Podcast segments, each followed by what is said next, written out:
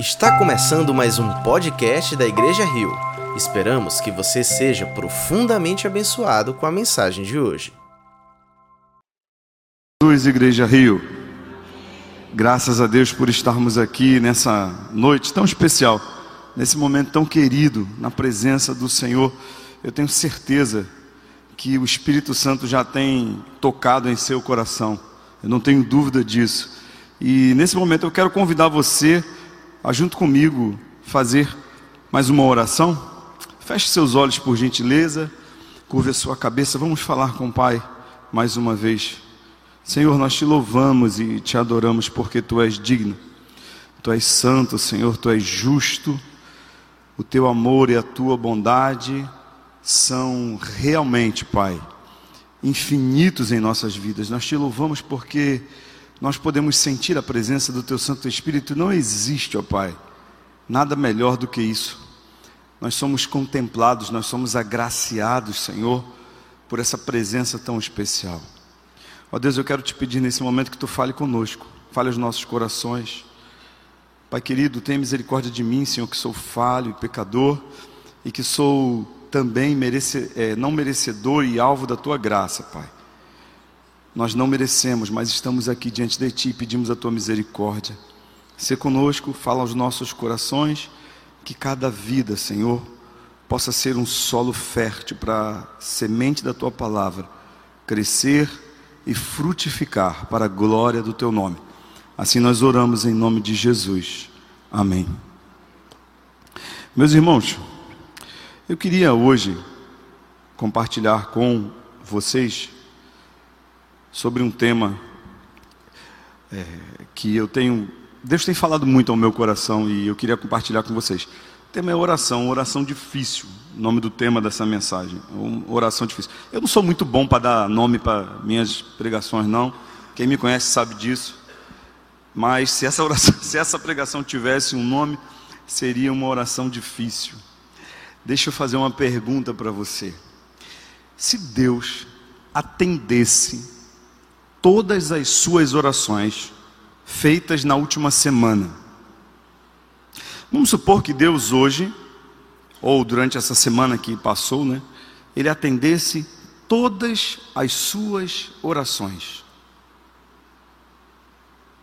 Pensa aí, quem orou aí e tal, o que, que você orou, o que, que você pediu a Deus, quais foram as suas solicitações, qual, qual foi a pauta das suas orações durante essa semana se ele atendesse a sua oração, esse mundo seria melhor para quem? Quem seria beneficiado com as suas orações? Quais seriam as pessoas que viveriam melhor por conta das suas orações? Você? Apenas você? Apenas as pessoas da sua família, as pessoas que você ama? Apenas os seus amigos? Pense sobre isso. Eu quero convidar você, a partir de hoje, a orar como você nunca orou. Orar de uma forma diferente. Orar com seu coração, com a sua alma, com a sua mente, com toda a extensão do seu ser. O que será que vai acontecer se a gente começa a orar assim? O que vai acontecer se a gente começa a fazer orações difíceis? O que começa a acontecer na nossa vida se a gente começa a orar de forma difícil? A Bíblia está cheia de orações difíceis. E eu quero compartilhar uma. Abra sua Bíblia no Salmo 139, verso 23 e o verso 24. Essa é uma oração bem difícil. E eu queria que você meditasse comigo nessa oração.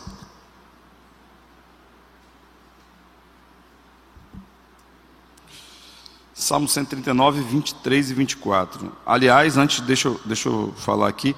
Hoje é um dia especial, né? comemoramos o Dia das Crianças. E parabéns para as crianças. Aliás, só temos uma criança aqui com a gente hoje. Parabéns. Ali, ó. Ela está aqui conosco hoje.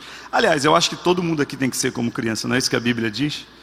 Se quiser herdar o reino dos céus, tem que ser como eles, como essas crianças. Parabéns às nossas crianças queridas. Eu sou meio suspeito para falar porque eu sou apaixonado por criança. Eu gosto muito de criança. Bem, diz assim o texto: Sonda-me, ó Deus, e conhece o meu coração. Prova-me e conhece as minhas inquietações. Vê se em minha conduta há algo que te ofende e dirige-me pelo caminho eterno. Eu vou repetir mais uma vez. Sonda-me, ó Deus, e conhece o meu coração. Prova-me e conhece as minhas inquietações Vê se em minha conduta há algo que te ofende e dirige-me pelo caminho eterno. Essa é uma oração bem difícil, embora não pareça. Lendo assim de maneira rápida, a gente pode até pensar que essa oração é mais uma oração sincera de Davi, como tantas outras que ele fez durante a sua vida. Mas essa é uma oração bem difícil e eu vou mostrar para você. Primeira palavra que ele usa aqui é sonda-me e conhece o meu coração. É difícil de fazer, mas também é difícil de viver, de aplicar. Pois quando a gente tem coragem de falar isso para Deus, sonda-me, a gente está dizendo para Deus assim: Deus, despe, tira a roupa da minha alma. Sabe quando você conversa com alguém, enquanto você está conversando, a tua cabeça está pensando outra coisa que não tem absolutamente nada a ver com aquilo que você está ali na sua frente, a pessoa está falando para você? Se de repente a pessoa pudesse ouvir os seus pensamentos, no mínimo seria uma falta grave de educação você não dar a mínima atenção para o que aquela pessoa está falando. Ou talvez, enquanto aquela pessoa fala, você esteja pensando em algo acerca daquela pessoa, ou reprovando o que ela está falando. Mas às vezes a gente não tem coragem de no mesmo momento falar. E a pessoa está falando lá e a gente está pensando aqui outras coisas que é contrário ao que ela está falando. Algumas vezes a gente vai conversar com alguém numa situação de uma situação ruim, numa situação constrangedora, e a vontade que você tem é falar coisas terríveis para outra pessoa, enquanto ela está ali na sua frente. Você pensa uma coisa, mas você, por educação, não fala. Você se contém. Mas a sua mente está querendo dizer outra coisa. O seu coração está pensando em outra coisa, você está sentindo outra coisa. O que Davi está dizendo aqui é o seguinte: sonda-me. O que é uma sonda? Sonda é um aparelho, um equipamento usado para ver aquilo que os olhos não veem. Há muito tempo atrás, eu, quer dizer, não tanto tempo assim que eu não sou tão velho, mas há muito tempo atrás, eu trabalhei numa empresa que dava consultoria para outras empresas. E eu fui numa empresa, uma empresa bem pequenininha, muito pequena. O escritório era pequeno, o galpão da empresa era pequeno, uma empresa que trabalhava com perfuração de poços de petróleo. E essa empresa, ela detinha a tecnologia de um equipamento que era o equipamento mais caro na perfuração dos poços de petróleo. Era uma sonda. Então eles jogavam essa sonda dentro do poço de petróleo e a sonda então fazia leitura geológica do solo lá embaixo do mar. O poço de petróleo. Nessa época eu morava no Rio de Janeiro, essa, essa empresa ficava em Campos, na bacia de Campos, é lá onde tem os, os poços de petróleo aqui do Brasil. Então o camarada jogava a sonda lá no buraco lá, jogava não, força de expressão, mas ele colocava a sonda lá no buraco, no furo, no poço, e a sonda fazia uma leitura da área.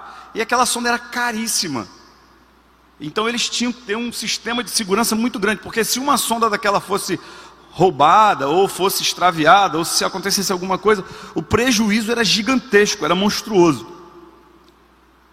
Porque essa sonda era capaz de detectar coisas que outros equipamentos não eram capazes de detectar. O que que Davi está dizendo aqui? Deus, detecta na minha vida, no meu coração. É como se Davi estivesse tirando assim a máscara e dizendo: Não, Deus, eu sei que tem coisas aqui que eu, até mesmo eu, desconheço. Então, me sonda, Deus. Entra aqui na minha vida, de maneira que tu possas me revelar quem eu sou. Ou seja, essa oração, ela tem a capacidade, o poder de trazer à luz, de trazer às claras aquilo que está encoberto, as nossas culpas, os nossos pecados. As nossas inquietações, a nossa falta de fé, a nossa falta de confiança em Deus. E quando o Davi está dizendo isso, sonda-me, Deus, conhece o meu coração, só. Vê aqui o que é está aqui dentro. Tem uma música que, desculpa que eu falasse para você, espero que eu não lhe escandalize com isso. É, eu gosto muito de Elvis Presley, gosto muito, a voz dele eu acho uma voz assim fantástica. E Elvis Presley, ele, ele foi um cantor evangélico durante um tempo, e ele gravou uma música que dizia assim: Senhor, tu conheces quem eu sou, sabe quem eu sou.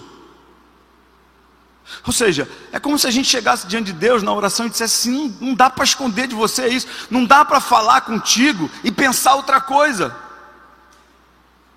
A Bíblia diz que os olhos do Senhor são como chama de fogo. E às vezes a gente chega na presença de Deus com uma oração hipócrita, com uma oração falsa, uma oração fajuta, uma, uma oração desprovida de conteúdo, achando que Deus ele vai escutar a gente, achando, escutar ele sempre escuta, mas achando que aquilo ali vai de alguma forma impressionar o coração de Deus, como se ele não soubesse já tudo, absolutamente tudo que se passa dentro de nós.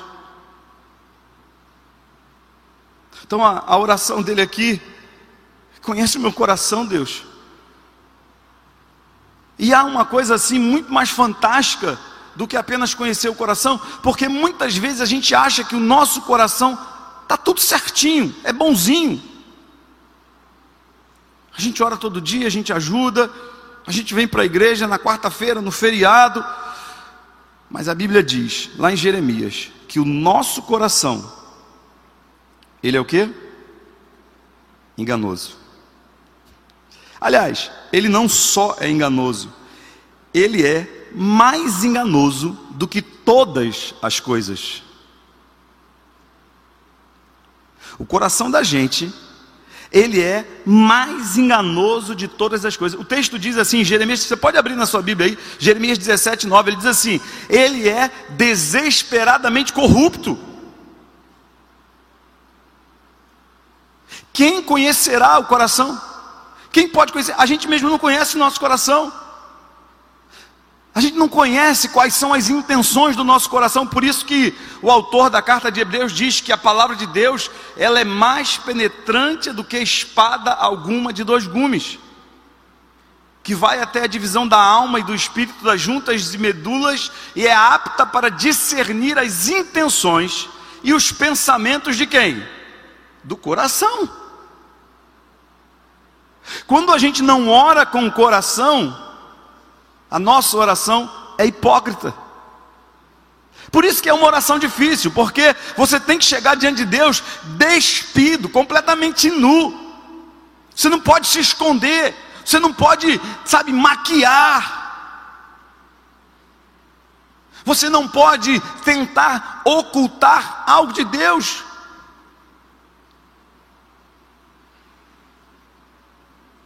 Quantas vezes nós nos ajoelhamos diante de Deus para orar, mas na verdade o que a gente está fazendo é só cumprir um ritual. Quantas vezes a gente se ajoelha diante de Deus para orar, mas a gente na verdade está com a segunda intenção, ou seja, a gente quer que Deus faça algo para a gente, para que a nossa vida seja melhor. E a gente diz: Eu tenho um bom coração, eu não estou tentando prejudicar ninguém, muito pelo contrário, estou tentando ajudar as pessoas. Eu quero fazer o que é certo. Meu coração é bom. Eu estou orando. Aí a gente às vezes até olha assim para o lado, né? Olha, tá vendo? Culto de oração. Cadê os crentes? Do domingo de manhã cedo. É, tá vendo? Eu sou bom mesmo. Se Jesus voltasse agora, eu estava lá. Enganoso é o coração, maior do que todas as coisas.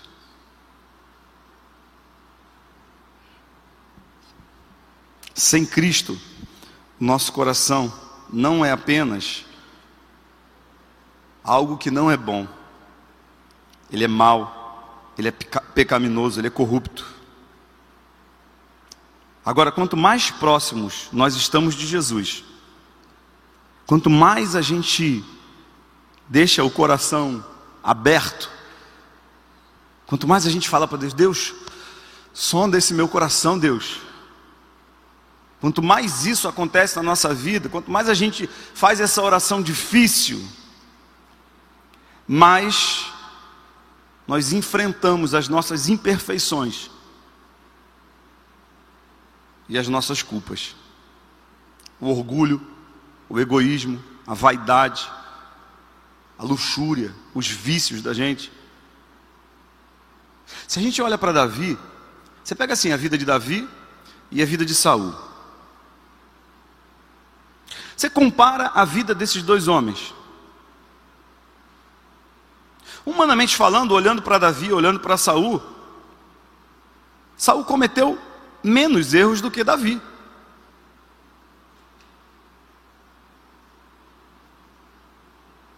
Você olha a história de Davi, você vê, caramba, os filhos de Davi se voltaram contra si mesmos e depois se voltaram contra ele. Ele foi deposto de Jerusalém por conta do seu filho, Absalão. Os filhos de Saul morreram na batalha junto com ele, ou seja, morreu, ele tinha três filhos homens, todos eles morreram na batalha junto com o pai, antes do pai morrer. Ou seja, morreram defendendo o pai. Eles morreram lutando pela vida do pai. Nenhum filho na história, você pode pegar a história de Davi, do começo ao final. Nenhum filho de Davi lutou junto com ele. Lutaram contra ele, agora junto com ele não, não defenderam ele.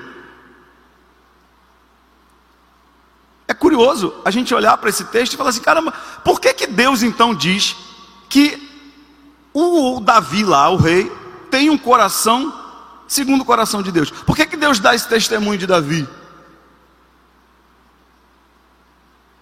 Por que, que comparando assim, a, a tragédia na vida de, da família de Davi foi mil vezes pior do que na família de Saul?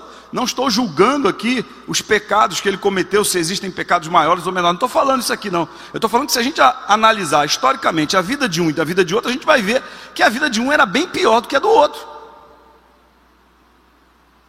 Ah, mas tudo bem, Saul idolatrou, Davi também idolatrou. Saul não confiou em Deus, Davi também não confiou em Deus. O grande problema, a grande diferença entre Davi e Saul é que Davi diz para Deus: Deus, som do meu coração. Vê aqui, Senhor, o que está escondido aqui dentro de mim, o que está fazendo eu agir desse jeito. Vê aqui, Senhor. Me diz, mostra para mim, Senhor, as minhas imperfeições. Revela as minhas mazelas. Revela para mim, Senhor, a minha autopiedade, a minha autojustificação, a minha vaidade, o meu orgulho. Revela para mim isso, Senhor. Entra no meu coração e esclarece o que está acontecendo aqui. Fazer essa oração essa oração difícil pode abrir um canal de comunicação com Deus. Em vez da gente simplesmente pedir para Deus fazer algo para a gente, a gente deveria pedir para Deus fazer algo na gente. Não é sobre o que Ele vai fazer para nós, é sobre o que Ele tem para fazer em nós. E aí, quando a gente coloca a nossa oração na perspectiva daquilo que Deus quer fazer e pode fazer na nossa vida, a gente começa a ver como nós somos egoístas. Como os nossos pedidos são egoístas, são mesquinhos, são voltados para nós mesmos. Vamos prosseguir. Prova-me e conhece os meus pensamentos. Prova-me. Primeiro você pede para Deus te sondar. Ou seja, alma. Sonda minha alma, Deus. Vê o que, que tem aqui dentro da minha alma. Agora, prova a minha mente, prova o meu espírito. Conhece né, os meus pensamentos. Gente, tá, quando você fala para Deus assim, Deus, prova-me. O que, que você acha que Davi está dizendo aqui? Deus tá, Davi está dizendo assim: me prova, me põe em prova, para ver o que, que eu estou pensando. Jó foi provado por Deus. Estão entendendo aqui? O negócio aqui, como é que é? Deus provou a Jó. E o que Davi está dizendo assim: prova-me. Você tem coragem de orar assim? Você tem coragem de dizer para Deus assim: Deus, me prova, coloque em prova a minha vida, coloque em xeque a minha vida. Coloque em xeque para ver se os meus pensamentos te agradam. Coloque em xeque a minha existência para ver o que está dentro aqui da minha mente. É uma, é uma oração difícil. Às vezes a gente lê esse texto, a gente canta essa música. Sonda-me, ó Deus, conhece o meu coração, prova-me os pensamentos. Ai, prova, Deus, pode me provar. Tem até uma. O pessoal diz, né? Estou na prova, estou passando pela prova. Estou passando pela prova. Ninguém gosta. Mas a oração dele é que me prova, Senhor, vem me provar. Sabe por que a gente precisa ser provado por Deus? Porque a prova é, é um processo de refinamento. O que que Jó disse? Aliás, Jó não, Deus disse de Jó antes de Jó ser provado. Homem justo, íntegro, fiel e que se desvia do mal. Não foi alguém que deu testemunho de Jó, foi Deus que deu testemunho de Jó. Deus dá um testemunho de Jó. Olha, Satanás, tu viu meu servo Jó, homem íntegro, fiel, temente e que se desvia do mal. Deus dá testemunho dele. Aí você passa a história de Jó. Lá no finalzinho, depois do, do, do, de ter sido moído, mais do que cana, tá o bagaço da cana. Jó diz assim: Antes eu te conhecia de ouvir falar. Você tem coragem de fazer essa oração? Você tem coragem de fazer essa oração difícil? Prova-me, ó Deus. Prova-me conhece o que está aqui dentro da minha mente, o que eu estou pensando. Eu, eu tinha uma camisa que eu usava, gostava muito de usar, que estava escrito assim: foi a minha esposa que me deu, a Joana me deu. Marinheiro habilidoso não se faz em mar sereno.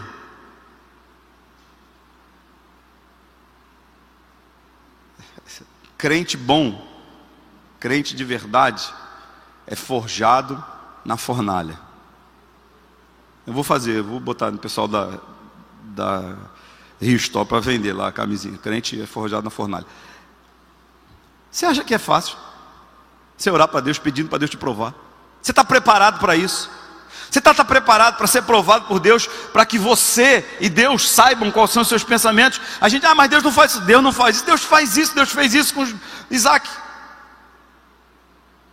O que, que Deus disse para Abraão?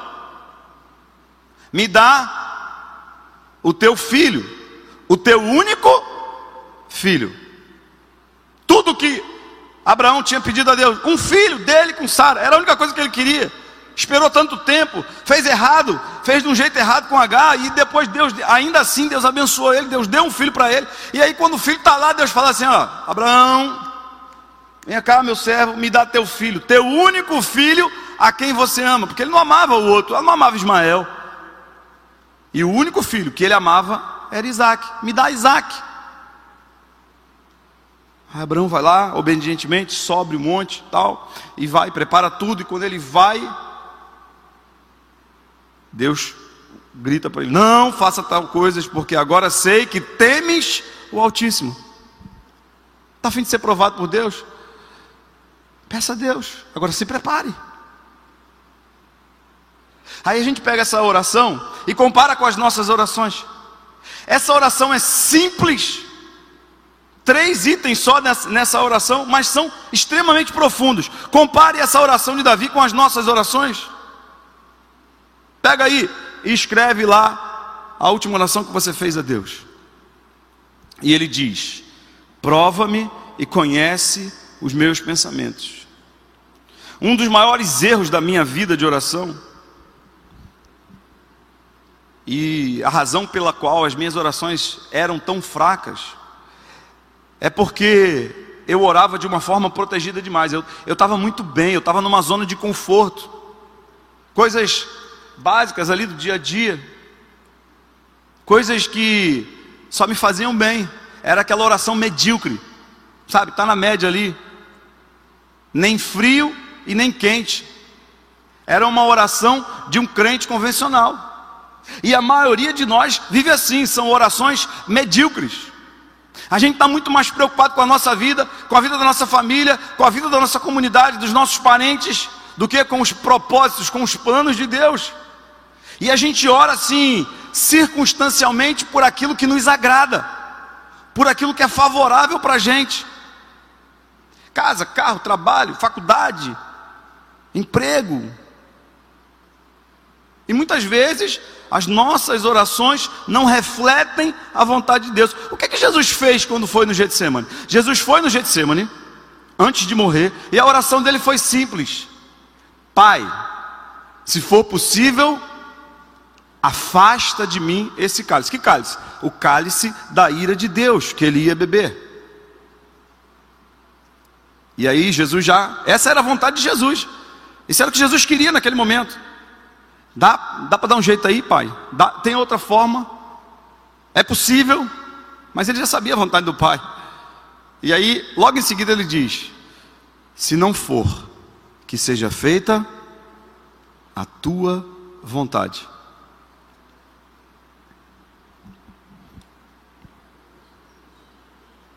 Orações seguras e mornas não nos aproximam de Deus. Orações medíocres falam mais acerca de nós do que nós queremos, de como nós vemos Deus, como se Deus fosse o nosso servo, como se Deus estivesse sempre disposto a nos atender com aquilo que nós queremos. É o antropocentrismo, somos nós no centro de todas as coisas.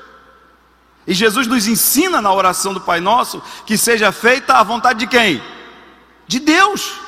Seja feita a tua vontade, assim na terra como é no céu. Quando eu oro desse jeito, de forma fria, de forma morna, de forma pessoal, egoísta, egocêntrica, eu estou dizendo para Deus: seja feita a minha vontade, Pai, e não a tua. A gente precisa aprender a orar de forma difícil fazer orações difíceis. Deus, faça o que for preciso, mas molda-me conforme a tua vontade. Trabalhe em mim para que eu seja aquilo que tu queres. Para que eu seja uma bênção, para que eu seja alguém que possa glorificar o teu nome. Acho que você pensou que ia ter uma mensagem assim bem. Desculpa, viu gente? Mas Deus está falando comigo também. Quando a gente olha a vida de Jesus, quando a gente estuda a vida de Jesus, a gente está estudando agora o Novo Testamento através da leitura anual, a gente está vendo agora o que Jesus faz. A gente vê que Jesus sempre se coloca em posição de servo diante de Deus. Eu não vim fazer a minha vontade, eu vim fazer a vontade do meu Pai. É, não, eu não vim para cumprir o que eu quero, eu vim para cumprir os desígnios de Deus, assim como está escrito no profeta Isaías. É, ou seja, Jesus, ele entende o propósito e ele entende que a oração dele era uma oração que deveria agradar a Deus, porque era uma oração que o colocava no local aonde Deus o queria e não onde que ele, ele queria estar. Você vê a oração que Jesus faz, né? Por todos nós, não oro só por estes, mas por aqueles que tu ainda vai me dar. Não peço os que os tires do mundo, mas que os livres do mal. Ou seja, a oração de Jesus estava focada no propósito de Deus, estava focada na vontade de Deus, estava focada naquilo que Deus queria e não naquilo que ele queria.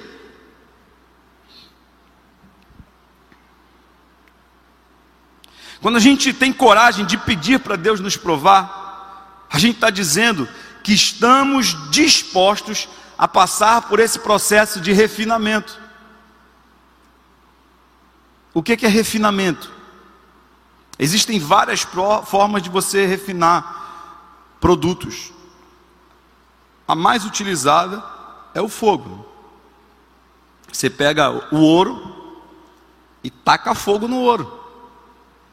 O que, que acontece? O que for ouro derrete. E ali naquele processo, o que não é ouro se separa, a escória, né? Se separa do ouro. A prata da mesma forma. O bronze da mesma forma. Alguns metais eles são forjados assim. E a forja, o calor da forja faz com que aquele material, com que aquele elemento químico ele seja purificado. Não dá para ser provado em um lugar, em uma zona de conforto. Não dá. Não dá para ser provado quando tudo vai bem. Não dá para ser provado na nossa mediocridade. Mediocridade está no meio ali, está na média ali. Não dá. Ou você tem uma vida que agrada a Deus e você vai passar pelo fogo, vai passar pela prova, porque você já disse para Deus: Deus prova e conhece os meus pensamentos. Você está disposto a passar por esse processo e você diz para Deus: Deus, faz o que for possível para que eu possa ficar mais semelhante a Ti, ao Teu filho e fazer a tua vontade. Ou você entra nesse processo, ou você fica vivendo a sua vida como se nada tivesse acontecendo. Paulo diz assim: qualquer que quiser viver uma vida pia, justa, passará por tribulações. Ele também diz em Filipenses capítulo 1: A vós vos foi concedido em relação a Cristo não somente crer nele, como também padecer por ele. É o processo da vida do crente. Só que a nossa oração é muito mais sobre aquilo que nós queremos, sobre aquilo que Deus quer para a nossa vida. Para muita gente, infelizmente, essa é uma teologia que está invadindo a vida de muito crente. Orar é como se fosse comprar um bilhete premiado de loteria. É como se fosse um seguro contra qualquer problema, contra qualquer dificuldade. Aí você vê crentes imaturos, Crentes superficiais, crentes sem fundamento na fé, por qualquer coisinha se afastam, por qualquer coisinha negam a fé, por qualquer coisinha, sabe, se revoltam contra Deus, porque não aprenderam a ser crentes como deveriam, nem sequer aprenderam a orar como deveriam. E a nossa, o nosso desafio é entender o que Jesus diz. Jesus não somente desafiou as pessoas, a deixar a sua vida de lado. Não foi isso que Jesus fez. Ah, abandona a sua vida. Não, Jesus disse assim: ó, negue-se a si mesmo, tome a sua cruz e siga-me. A gente esquece às vezes dessas três fases: negar-se a si mesmo, tomar a cruz e seguir Jesus. Cruz é sinônimo de quê, gente? Sofrimento. Ah, mas a vida do cristão é um sofrimento. Não, não é sofrimento, não, é alegria. Sabe por quê? Porque essa leve e momentânea tribulação produz para nós um peso muito excelente de glória eterna em Cristo Jesus. Porque a gente sabe que essa tribulação, essa prova, essa luta, ela é momentânea, é passageira. Quer ver? Deixa eu explicar uma coisa para você aqui. O que é o tempo comparado à eternidade? Me diga o que é o tempo comparado à eternidade. Quantos anos a gente vive? 80, 90? Na melhor das hipóteses, 100 anos, babando, gaguejando. Então, Deus me leva antes de eu chegar, não quero dar trabalho para ninguém. Quando começar a falhar, pode levar, me leva, eu peço, faça oração direto para Deus. Quer dar trabalho para ninguém. A idade vai passando, a gente vai envelhecendo, o corpo já não funciona direito, a gente já vai ficando já limitado. Agora, vamos colocar 80 anos. O que é 80 anos comparados com a eternidade? Qual é a comparação que a gente faz? Não dá nem para comparar com uma gota d'água no oceano, porque o oceano, ele tem fim. O oceano está contido nesse mundinho aqui. A eternidade não tem início e não tem fim. Aí Paulo diz isso. A, a nossa leve e momentânea tribulação não se pode comparar. Não dá para comparar, gente. Não dá, essa vida aqui é muito rápida. Antes, ontem, ontem eu tinha 15 anos, ontem eu estava casando, hoje eu fiz bodas de prata. Já tô, não, nunca pensei que eu fosse pensar nisso, já estou pensando em neto já. Tô. Já tem gente que me chama de vovô. A nós é balançando o dedo ali, né? É. Já me chama de vovô. Tem umas crianças aqui da igreja que já me chamam de vovô. Eu vou tirar essa barba. Mas a vida é um sopro. Deus nos deu a eternidade. O que mais importa? Na pregação de, de domingo, o pastor Thomas falou. O que vai importar a sua vida, os seus diplomas, seu carro, sua conta financeira daqui a 100 anos? Absolutamente nada. Agora, as provas que você passou aqui, essas vão importar essas vão importar sim. Por isso que a gente não pode nos acomodar em apenas simplesmente pedir a Deus para abençoar a nossa comida, ou ficar conosco hoje, ou ajudar a gente a conquistar aquele cargo, aquele emprego, aquele, aquele tão sonhado sonho ideal de vida melhor. Não é só isso que Deus quer para nós, Deus tem muito mais para a gente. Vê se há em mim terminar, concluir essa mensagem. Vê se há em mim algum caminho mal e guia-me pelo caminho eterno. Na versão que eu li está assim: vê se em minha conduta algo te ofende. Ou seja, ele fala sobre alma, ele fala sobre espírito, ele fala sobre carne. Coração, pensamento, coração, alma. Desculpa aqui, deixa eu abrir um parênteses aqui. Eu sou tricotomista, tá? Então eu penso dessa forma, é uma interpretação minha. Então o homem é composto de corpo, alma e espírito. Então, alma, a sensação das emoções, a sede das emoções. Espírito, raciocínio, está ligado ao nosso raciocínio, as faculdades mentais. E o corpo, a matéria. Então ele está dizendo aqui o seguinte: primeiro ele fala da alma, do coração. Depois ele fala da mente, do espírito. E agora ele está falando da carne. Então, vê se há em mim. Vê se minha conduta algo te ofende. Ou seja, veja se eu estou fazendo alguma coisa que é pecado. Vê se eu estou fazendo alguma coisa, Deus, que está te ofendendo. Vê se eu estou agindo de forma inadequada. Vê se a minha alma, se o meu espírito estão me conduzindo para pecar contra ti. Veja se o meu coração, veja se a minha mente, veja se a minha carne estão caminhando um caminho que não é o caminho eterno, porque ele diz aqui: e dirige-me pelo caminho eterno. A pregação do domingo falou sobre isso: céu e inferno, eternidade com Deus e sem Deus. O caminho da gente, a nossa oração está conduzindo a gente para o caminho eterno ou não? A palavra de Deus diz: pensai nas coisas que são do alto. Teu coração, tua mente, teu corpo está onde? Jesus nunca nos pediu para fazer algo que ele mesmo não teria feito.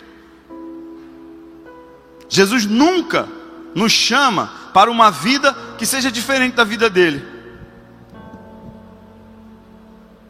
Não uma vida apenas de conforto, uma vida, um estilo de vida de segurança, a nossa segurança, aprendam isso, a nossa segurança não está naquilo que a gente possui. Aliás, a nossa segurança nem está nesse mundo, a nossa segurança está no Espírito Santo, que é o selo da promessa, que nos selou e nos confirmou para uma vida eterna com Deus. Essa é a nossa única segurança. Essa é a nossa certeza. E a Bíblia nos diz Lá em Hebreus capítulo 4, verso 16, que nós podemos nos achegar com toda a confiança ao trono da graça. Vê se há em mim algum caminho mau. Vê se há em mim algum pecado que te ofenda. Vê se há em mim alguma coisa que está desagradando a tua vontade, Senhor. E guia-me, me conduz pelo caminho eterno, pelas veredas da justiça. As suas orações importam. Como você ora, importa. O que você ora, importa sim. Você está orando como um filhinho mimado, que só quer coisas para o seu bem próprio, para o seu consumo próprio. Ou você ora de acordo com a vontade do seu pai, pedindo a Ele coisas que te aperfeiçoem que tornem o mundo um lugar melhor, que tornem você um crente melhor, que tornem você um servo melhor, que tornem você um discípulo cada vez mais parecido com Cristo. Ou você quer apenas a segurança, o bem-estar? O que oramos é importante, mas não é só importante, é revelador. O que a gente ora revela muito mais sobre nós do que Deus. O conteúdo das nossas orações é muito mais revelador sobre o nosso relacionamento com Deus. Porque a nossa oração reflete naquilo que acreditamos sobre Deus.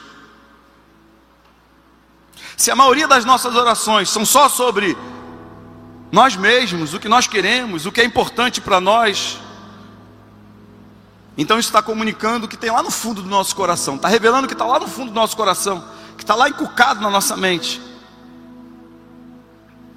Que Deus existe essencialmente para nos servir. É assim que a nossa oração revela quem a gente é. A gente está fazendo de Deus um mordomo espiritual, um garçom Está na hora de mudarmos de lado em nossas orações. Está na hora da gente sair desse lado e passar para o outro lado. Nós é que somos os servos. Nós é que precisamos colocar o nosso coração na mão dele, colocar a nossa vida na mão dele. Nós é que precisamos estar diante dele. Fique de pé. Se você foi abençoado por essa mensagem, compartilhe com alguém, para que de pessoa em pessoa alcancemos a cidade inteira.